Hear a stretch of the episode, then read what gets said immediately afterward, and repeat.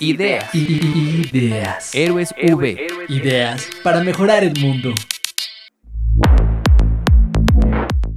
Es fácil recordar la imagen de varias casas derrumbadas por el sismo del 19 de septiembre de 2017 en Oaxaca y Chiapas, y también las afectaciones ocurridas en viviendas de Coatzacoalcos y Minatitlán.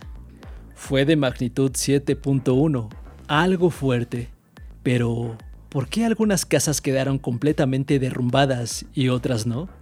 Wilbert Quintanilla, estudiante de Ingeniería Civil de la Universidad Veracruzana, tiene la teoría de que existe una mala construcción en esas casas. Por eso, tiene algunas propuestas que disminuirían la desigualdad social en la vivienda y ayudarían a evitar esas tragedias que nos ponen a temblar.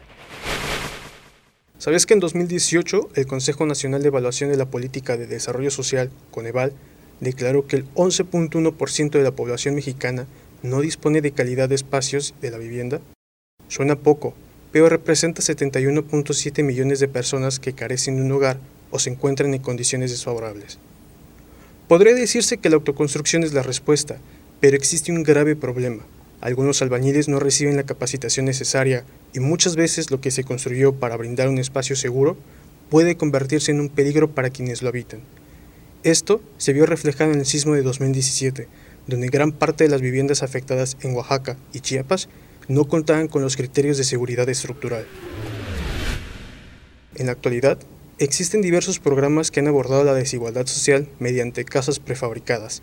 Estas edificaciones pretenden poner al alcance de la población un espacio seguro, económico y sustentable, al reducir los efectos ambientales por desperdicios ya que uno de los principales contaminantes a nivel global es la industria de la construcción.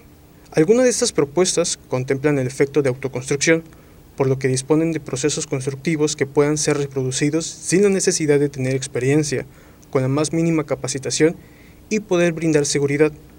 ¿Podría ser esta una propuesta reproducible en México? Jefas de familias oaxaqueñas han demostrado que se puede hacer un cambio y es posible aprender a construir con el asesoramiento correcto. En conclusión, ¿por qué no brindar un hogar digno a las familias mexicanas?